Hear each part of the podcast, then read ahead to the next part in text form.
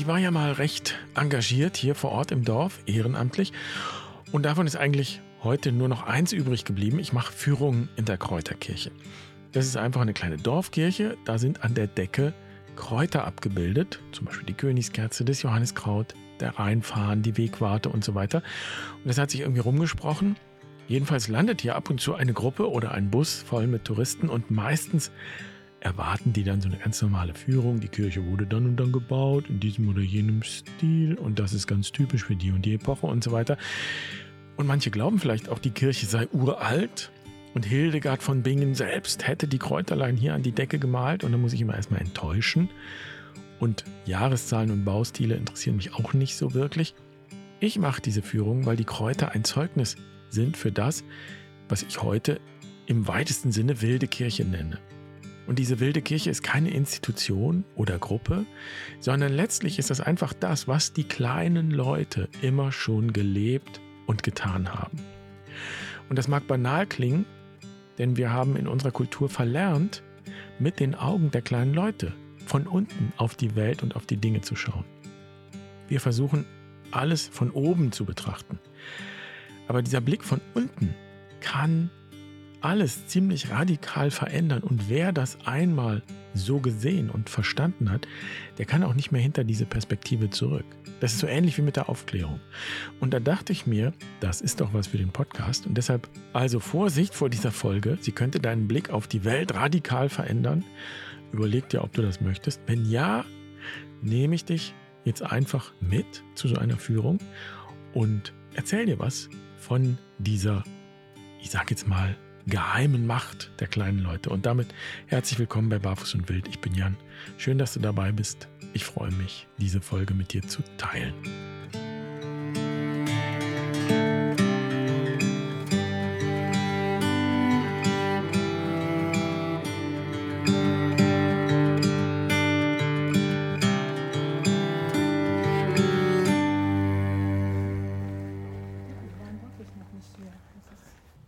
Gut, dann haben Sie jetzt die Gelegenheit, mal die Kräuterkirche zu sehen. Meistens fangen diese Führungen mit einer Enttäuschung an. Die Leute kommen und sagen, ja, wir sind endlich in Bingen, hier gibt es die Kräuterkirche, hier ist die Hildegard. Wann hat sie denn die Kräuter gemalt? Nein, Hildegard hat diese Kräuter nicht gemalt und Hildegard hat auch mit dieser Kirche nichts am Hut, gar nichts. Hildegard war in Bingen am Rhein-Nahe-Eck im 12. Jahrhundert. Die ist dann von Bingen nach Ingelheim zur Kaiserpfalz geritten oder auf der Sänfte getragen worden. Wir wissen es nicht. Hier stand natürlich eine Kirche, als es Hildegard gab. Und von dieser Kirche war aber nur der Turm da. Dieser kleine Turm, diese Steine, die da stehen. Das Dach ist neu und die ganze Kirche ist neu. Zweite Enttäuschung, diese Kirche ist nicht hunderte von Jahren alt, die ist 124 Jahre alt. Man muss sich vorstellen, hier lebten natürlich schon immer Leute. Hier wurde Obst angebaut wie heute. Hier wurde vielleicht ein bisschen was gefischt im Rhein. Hier lebten die kleinen Leute. Hildegard hatte mit diesen kleinen Leuten auch nichts zu tun. Hildegard war upper class. Ja, die war adlig. Die war äh, Äbtissin. Das heißt, die war im Rang eines Bischofs. Deshalb ist die auch rüber in die Kaiserpfalz, hat mit wichtigen Leuten gesprochen. Hildegard gehört zur großen Tradition. Das heißt, es sind die, die herrschen, die die anderen beherrschen sind die, die den Deutungsrahmen vorgeben. Sie ist Äbtissin, wie eine Bischöfin. Und die kleinen Leute, das sind die, die hier gelebt haben, die gehören zur kleinen Tradition. Große Tradition, kleine Tradition. Und wenn man verstehen will, was da drin an der Decke hängt, muss man was über die kleine Tradition wissen. In der Schule lernen wir die Jahreszahlen, wer hat wann von wem wie geherrscht, wer hat wen beherrscht, wer ist wann gestorben, wann ist der Nächste gekommen. Das ist wunderbar, erklärt uns aber gar nichts über das, was hier in der Kirche zu finden ist. Die Kräuter haben mit Hildegard nichts zu tun, erstmal jedenfalls. Wir kommen darauf zurück. Und sie haben auch ähm, mit der großen Tradition nichts zu tun. Die Kräuter, die Sie hier finden, das sind die Kräuter des Wätzwisch. Fragezeichen in den Gesichtern. Genau, Was ist denn das? Würzwisch wäre ja quasi Hochdeutsch. Das ist ein Kräuterstrauß. Wenn Sie jetzt weiter in den Süden Richtung Allgäu gehen, dann wird das irgendwann, kommen Sie nach Österreich, da wird das zum Kräuterbuschen. Das ist eine Tradition, die gibt es seit vielen Jahrhunderten. Im August zu Maria Himmelfahrt werden die Kräuter gesammelt und dann werden die in die Kirche getragen und geweiht. Das ist der Wetzwisch. Wenn Sie jetzt bei Hildegard nachlesen, werden Sie nicht eine einzige Erwähnung, weder vom Wetzwisch schon mal gar nicht, aber auch nicht von äh, Kräuterweiher an Maria Himmelfahrt finden. Das gibt es da nicht. Denn der Wetzwäsch ist keine katholische Erfindung, sondern die Kräuter wurden schon gesammelt. Da war die katholische Kirche noch nicht erfunden, da war das Christentum noch nicht erfunden. Die haben wahrscheinlich schon die gesammelt, die vor den Römern hier waren. Das waren die Kelten. Und auch vor den Kelten war ja jemand hier und die haben auch wahrscheinlich schon Kräuter gesammelt. Also, wenn man das jetzt nachverfolgen will, dass Menschen etwas mit Kräutern gemacht haben, das geht ja bis in die Steinzeit zurück. Man hat Gräber gefunden, 60.000 Jahre alt, wo nachweislich Kräuter verwendet wurden für die Bestattung. Diese Linie, das ist die kleine Tradition. Und jetzt kommt der interessante Gedanke, denn Sie werden, wenn Sie heute nach Hause gehen, werden Sie nie wieder etwas anderes äh, sehen. Sie können, kommen nicht mehr an dieser Wirklichkeit vorbei. Denn wir betrachten natürlich meistens die Dinge, den Lauf der Geschichte aus der Sicht der großen Tradition. In der großen Tradition gibt es ständig Veränderungen. So, da sind die Kelten, die haben auch eine große Tradition. Die haben Druiden, die haben äh, Krieger, die haben Könige. Das ist alles wunderbar. Große Tradition hat jemand geherrscht. Das haben die kleinen Leute gemacht, Kräuter gesammelt. So, dann sind die Römer gekommen, haben alle Kelten römisch gemacht, bis auf das eine kleine gallische Dorf, das wir alle kennen, Asterix und Obelix. Da haben sie es nicht hingebracht. Stimmt natürlich nicht, ist ja erfunden, die Geschichte, aber da ist unser Bezug dazu. Klar, alle sind römisch geworden. Was haben die Leute gemacht? Kräuter gesammelt. Dann sind irgendwann sind die Römer christlich geworden. Wir kennen den Lauf der Dinge. Eigentlich kommt das Christentum aus dem Orient, aber Konstantin hat sich gedacht, ist eine super Idee. Ne? Hier kommt äh, Christus, der macht mich stark. Also sind wir jetzt alle Christen. Plötzlich wendet sich die Geschichte. Das Christentum ist plötzlich Staatsreligion. Alle sind Christen geworden. Das haben die Leute gemacht. Kleine Tradition, Kräuter gesammelt. Das heißt, sie haben einen roten Faden, der sich eigentlich nie ändert. Die machen da immer dasselbe. Es wird bloß anders genannt. Ich gehe hier mal dazwischen weil ich das gerne unterstreichen möchte. Du hast gerade die kleine Tradition kennengelernt. Und das ist ein Modell aus der Ethnologie und Kulturanthropologie. Und wenn du durch die Brille der kleinen Tradition schaust, dann siehst du plötzlich ganz viele Beispiele dafür. Es gibt zum Beispiel in den archaischen Kulturen immer eine weibliche Gottheit. In der christlichen Tradition ist die erhalten geblieben in der Figur der Maria und die wird von den kleinen Leuten wie eine Göttin verehrt und dargestellt. Wer das zum Beispiel mal in Südamerika erlebt hat, der weiß, wovon ich spreche. Oder nehmen wir mal das Abendmahl. Jesus segnet Brot und Wein. Das war auch eine kleine Tradition. Wir segnen die Gaben und essen miteinander. Das ist der Kern. Und das tun Menschen schon immer, zu Hause, bis heute. Und dann ist daraus eine große Tradition geworden mit bestimmten Regeln und Bedingungen. Und es ist ein offizieller Kult daraus geworden. Das ist die große Tradition. In der kleinen Tradition hat man letztlich einfach miteinander gegessen. Und als ich das verstanden habe, war es plötzlich gar nicht mehr so relevant, ob zum Beispiel Frauen auch Priester werden können, ob es überhaupt Priester gibt ob Priester zölibatär leben müssen. Das sind alles Fragen der großen Tradition. Und ich sage nicht, dass die nicht wichtig sind. Es geht nicht darum, große und kleine Traditionen gegeneinander auszuspielen. Es ist nur so, seit ich die kleine Tradition im Blick habe, seit ich diesen Blick von unten kenne und, ja, ich würde sagen, einübe, seitdem haben sich die Prioritäten etwas verändert. Ich frage mich vielmehr, wie wir im Alltag eigentlich zusammenkommen und in welcher Qualität wir zusammenkommen und wie eigentlich eine gesunde und heilsame Spiritualität aussehen kann. Ein gutes Leben letztendlich. Oder christlich formuliert, wo verwirklicht sich denn Christus und der Leib Christi konkret im Alltag? Kann ja nicht sein, dass ich dafür erst einen Amtsträger brauche und so war das aber viele Jahrhunderte. Da wurde in der katholischen Tradition Abendmahl ohne Gäste gefeiert. Nur der Priester für sich. Das ist ja eigentlich eine Perversion des Ursprungs. Und der Blick in die kleine Tradition und aus der kleinen Tradition heraus, von unten sozusagen, macht diese ursprüngliche Qualität wieder deutlich. Und das große Konzil in den 60er Jahren hat ja festgestellt, dass nicht der Priester der Hauptakteur ist, sondern eben die ganze Gemeinde ist letztlich priesterlich aktiv. Und so haben wir uns zum Beispiel im Sommer hier in der wilden Kirche, wenn man so will, in den Auen zu einem Gottesdienst im Grünen versammelt. Und wir haben eine Agape gefeiert. Das heißt, wir haben Brot und Wein und andere Speisen und Getränke gesegnet und gegessen. Früher hätte ich mich gefragt, ob das überhaupt erlaubt ist, ob das nicht den Eindruck erweckt, wir würden hier jetzt sozusagen den Gottesdienst ersetzen wollen. Heute sage ich, ja, das eine schließt ja das andere nicht aus. Niemand kann uns doch das Beten verbieten. Und so kannst du immer davon ausgehen, wenn die Frage aufkommt, ob das, was du tust, jetzt richtig ist, ob es den Regeln entspricht, ob es angemessen ist und so weiter, dann sind das Fragen der großen Tradition. Denn die hilft uns, den Rahmen im Blick zu behalten und den Rahmen zu setzen.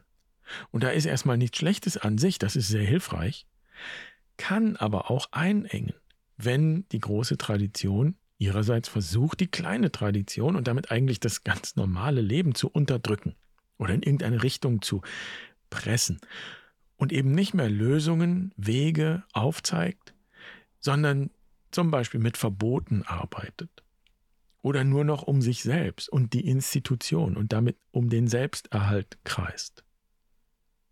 Und ich würde sagen, genau das erleben wir heute vielfach. Wir erleben das bei den Kirchen, wir erleben das auch in der Politik.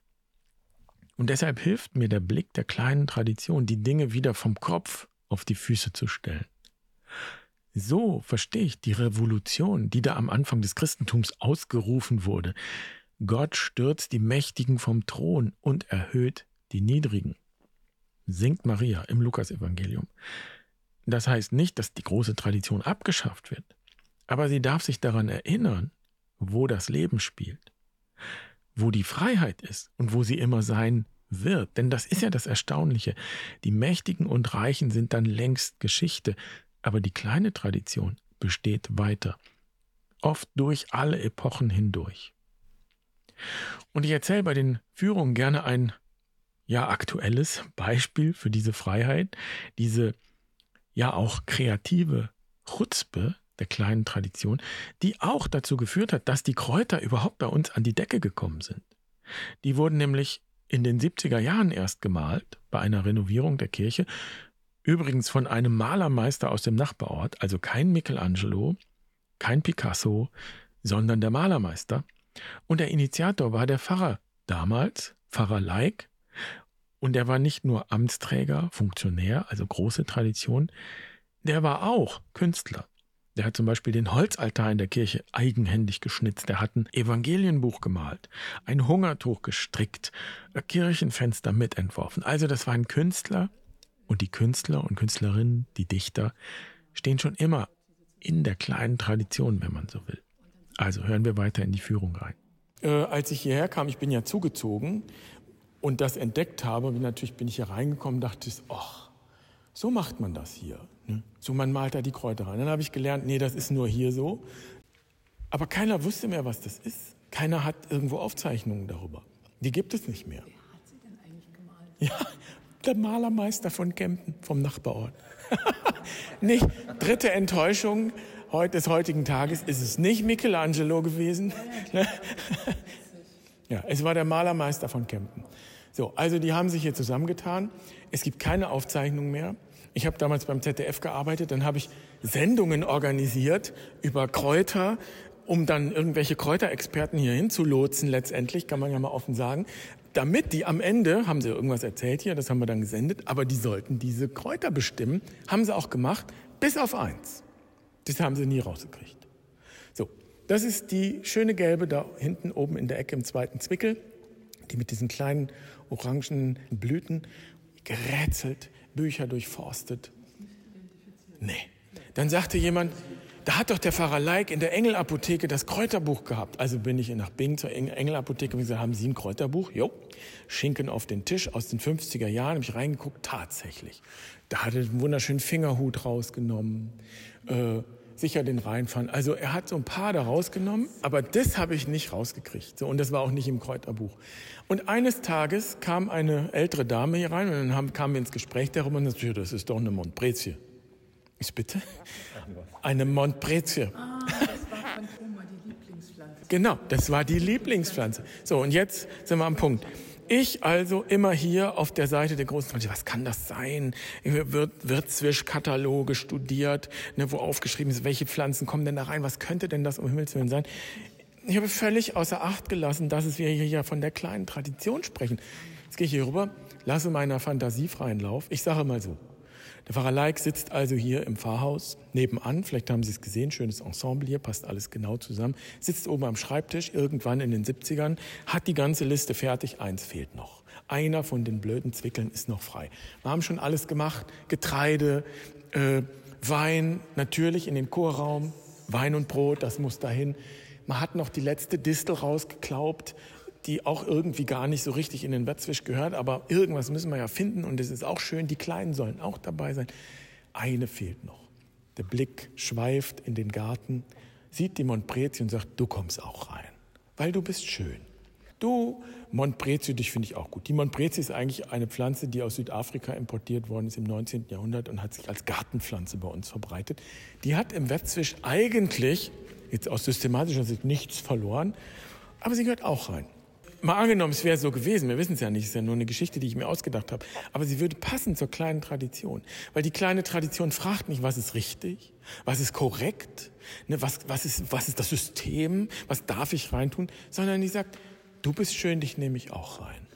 Und deshalb sage ich, wenn Sie jetzt nach Hause gehen, werden Sie diesen Blick nicht mehr los. Ne, Sie werden das nächste Mal, wenn Sie sich fragen, habe ich es richtig gemacht, habe ich an alles gedacht, habe ich es so gemacht, wie es die Kirche will, wie es der Pfarrer will, wie es der Papst will, werden Sie sagen, ah, warte mal kurz, wem hätte ich es denn gern? Ah, das gefällt mir gut, das mache ich. So, willkommen in der geheimen Macht der kleinen Leute, denn das ist sie schon immer gewesen. Die haben einfach ihr Ding gemacht. So, ich unterbreche nochmal die Führung, denn ich möchte das nochmal unterstreichen, diesen subjektiven Blick auf die Dinge. Was wäre, wenn unsere Spiritualität von diesem Blick geprägt wäre? Und das heißt nicht, dass wir einfach tun, was wir wollen oder worauf wir Lust haben. Das heißt auch nicht, dass es egal ist, was wir tun oder nicht tun. Im Lebensrat könnte man die kleine Tradition dem Süden zuordnen und die große Tradition dem Norden. Das heißt, der Süden ist impulsiv, frei, unschuldig, auch ungehemmt, kindlich in gewisser Weise. Und deshalb stoßen wir ja in der Geschichte auch immer wieder auf Ermahnungen von Amtsträgern, die zum Beispiel dann das Volk ermahnen, es an den Festtagen nicht zu bunt zu treiben. Und da ging es natürlich oft feucht, fröhlich, schlüpfrig zu. Der Karneval ist noch so ein Überrest davon. Und diese Ermahnung, das ist Nordenqualität. Norden setzt den Rahmen. Und wenn der Rahmen zu eng wird, dann hat der Süden wenig Platz. Oder dann scheint irgendwann die Sonne gar nicht mehr und dann wird es kalt und ungemütlich. Und das Rad dreht sich. Immer vom Norden in den Osten. Denn Norden, die große Tradition, ist immer herausgefordert, durch den Osten oder eben sich in den Osten hineinzubewegen. Und der Osten symbolisiert den Neubeginn, den Aufgang der Sonne. Also die Kreativität, die Neuschöpfung, den Tod und die Auferstehung. Und das hat nur Platz, wenn wir im Übergang vom Norden in den Osten lernen, loszulassen. Und das heißt, uns nicht krampfhaft an Regeln festzuhalten, an Institutionen und Regeln und die auch nicht zum Selbstzweck werden lassen. Institutionen sind vergänglich. Regeln können sich ändern. Und dann aus dieser Gelassenheit heraus, die keine Beliebigkeit ist, es ist Gelassenheit, aus dieser Gelassenheit heraus entsteht Raum, Raum für Neues, Raum für neues Leben. Und es kann wieder einen neuen Süden geben, den braucht es auch. Vom Osten geht es in den Süden. Norden, Osten, Süden. Und der Süden, die kleine Tradition, wenn wir jetzt aus der Perspektive schauen, auch die bleibt nicht einfach nur stehen. Die dreht sich weiter in den Westen. Das Rad dreht sich in diese Richtung. Das ist der Lauf der Dinge. Und so ist das ein Sinnbild für alle Prozesse. Das heißt, der Süden, die kleine Tradition, ist immer herausgefordert, das eigene Tun, die eigene Erfahrung zu reflektieren. Und der Westen steht für ein In sich gehen, für das Innere, auch für Entscheidung und Unterscheidung. Und wir kennen das alle, denn dieses Prozessmodell ist ein Sinnbild für das Leben. Beispiel, das allerschönste Fest im Süden endet irgendwann und es kommt die Frage, wer räumt jetzt auf? Das ist eine Westenfrage. Müssen wir uns sortieren und entscheiden, wer, wer kann jetzt was tun. So, und sobald wir dann aufräumen, sind wir in der Nordenqualität. Wir handeln. Und so ist das ein Wechselspiel. Ein Prozess ist ein Wechselspiel, ein Balanceakt zwischen allen Qualitäten, zwischen großer und kleiner Tradition, die sich nicht ausschließen, sondern im Gegenteil, die einander brauchen und einander dienen, weil sie ein Teil des Ganzen sind. Und jetzt komme ich nochmal auf Hildegard. Die gehört zwar zur großen Tradition. Die Klöster waren im 12. Jahrhundert die Zentren des Wissens. In den Klöstergärten fanden sich auch Kräuter, aber entweder biblische Kräuter oder griechische Kräuter. Und hier macht Hildegard einen Unterschied. Sie spricht zwar nicht von der kleinen Tradition, sie erwähnt auch die Kräuterweihe nicht, aber sie beschreibt all die vielen kleinen Kräuter, die wir aus der Sicht der großen Tradition Unkraut nennen. Hildegard hat insofern doch etwas mit der kleinen Tradition zu tun. Sie hat eine Verbindung geschaffen. Sie hat die Weisheit der kleinen Tradition nicht ausgeschlossen, nicht unterdrückt, sondern integriert und einen Rahmen dafür geschaffen. Und ich bin der Auffassung, dass wir vor allem Weisheit brauchen. Das wäre eine Qualität, die eben alle diese Qualitäten als Ganzes in ihrer Verbindung betrachtet. Eine Weisheit letztlich, die das ganze Rad in den Blick nimmt und damit allen Qualitäten wieder ihren Platz zubilligt und ihren Platz würdigt und eben das Ganze in eine Balance bringt. Und diese Weisheit ist überliefert in unseren Geschichten. Und es gibt eine Geschichte, die erzähle ich in der Kräuterführung und die möchte ich hier gerne ans Ende setzen. Weiter geht's also in der Führung. Hier gibt es ja die Rheinromantik und in der Rheinromantik gibt es die blaue Blume. Das ist ja eigentlich so die Pflanze in der Rheinromantik und die symbolisiert die Liebe, das Wesentliche, so das Wesen der Dinge. Wenn ich die blaue Blume gefunden habe, habe ich das Wesen, habe ich die Essenz gefunden, habe ich das Wesentliche gefunden. Auch hier gibt es blaue Blumen an der Decke. Zum Beispiel da ist der Flachs. Lein, das Blaue. Und wir kennen alle den Leinsamen, weil wir gehen ins Reformhaus, kaufen uns Leinsamen, damit es besser flutscht. Aber unbewusst knüpfen wir eine uralte Tradition an und die Geschichte, die sich mit der Pflanze verbindet, ist die Geschichte eines Hirten. Und der Hirte ist eigentlich so die Symbolfigur der Kräuterkundigen. Das sind die, die immer draußen waren in der Natur, die man gefragt hat. Und der Hirte ist also mit seinem Vieh in dieser Geschichte bis an die Grenze gegangen und darüber hinaus. Wir haben viel, dieses Motiv gibt es überall, gibt es auch biblisch. Mose ist mit seinem Vieh auch über die Grenze hinaus. Und was hat er gefunden? Den Dornbusch. Das ist ein ähnliches Motiv in dieser Geschichte, ist ja eher ein Mythos. Der Hirte kommt also in das Reich einer mächtigen Königin, einer mächtigen Zauberin. Und wenn man jetzt einen Schritt zurücktritt, sagt man, ja, das ist das Motiv der Holle. Wir kennen alle die Märchen auch von der Holle, Frau Holle. Da springt man in den Brunnen, dann ist man im Reich der Holle. Das ist ja auch die Mutter Erde, wenn man so will. Also es ist eine schillernde weibliche Erdgöttin. Und dann bin ich also quasi im Reich der Holle und irgendwann schüttel ich die Feder und dann schneit es. Aber warte mal, ich war doch unten.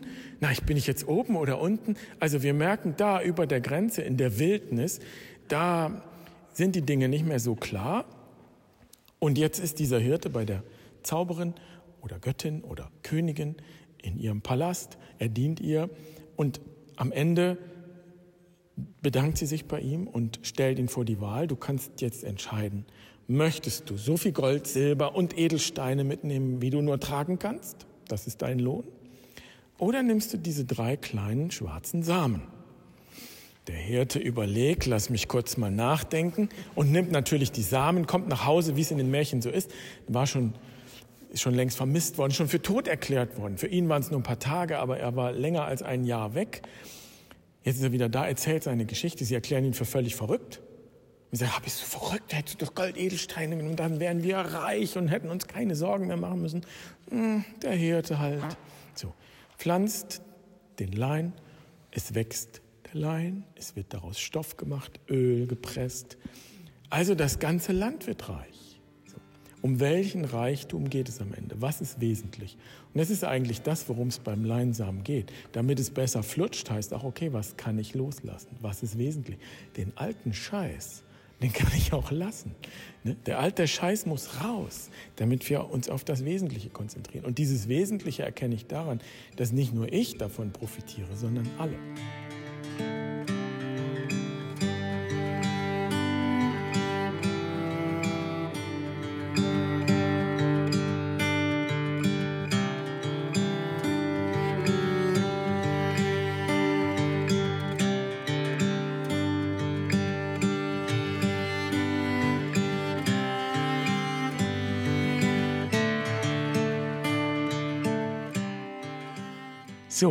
Jetzt bist du geimpft oder infiziert, wie auch immer du das nennen willst. Das heißt, du kennst jetzt den Unterschied zwischen großer und kleiner Tradition. Du kennst den Zusammenhang zwischen großer und kleiner Tradition und erinnerst dich vielleicht daran, wenn es in Diskussionen mal wieder hitzig wird, wenn es anstrengend wird, weil irgendwer versucht, irgendwas unter Kontrolle zu bringen, dann ahnst du, dass das die Brille der großen Tradition ist und du kannst die Brille wechseln und dir das Problem oder das Thema mit den Augen der kleinen Tradition anschauen. Was ist wirklich wichtig? Was ist noch wichtig? Was ist wirklich wertvoll? Was ist essentiell? Und falls du mehr über das Lebensrad erfahren willst, von dem die Rede war, da gibt es bei uns ein Webinar dazu. Das ist übrigens kostenlos, findet jeden Tag statt. Du kannst dich einfach für einen passenden Termin online anmelden. Das verlinke ich dir in den Show Notes beziehungsweise auf der Webseite. Und natürlich, wenn du die Kräuterkirche mal sehen möchtest, herzliche Einladung hier nach Bingolsheim. Du kannst einfach eine E-Mail schreiben und dann machen wir einen Termin für eine Führung aus. Ich freue mich natürlich wie immer auch über Kommentare auf der Webseite. Bin gespannt, was du sagst. Schön, dass du dabei warst. Ich wünsche dir eine schöne Woche. Mach's gut. Pace bene.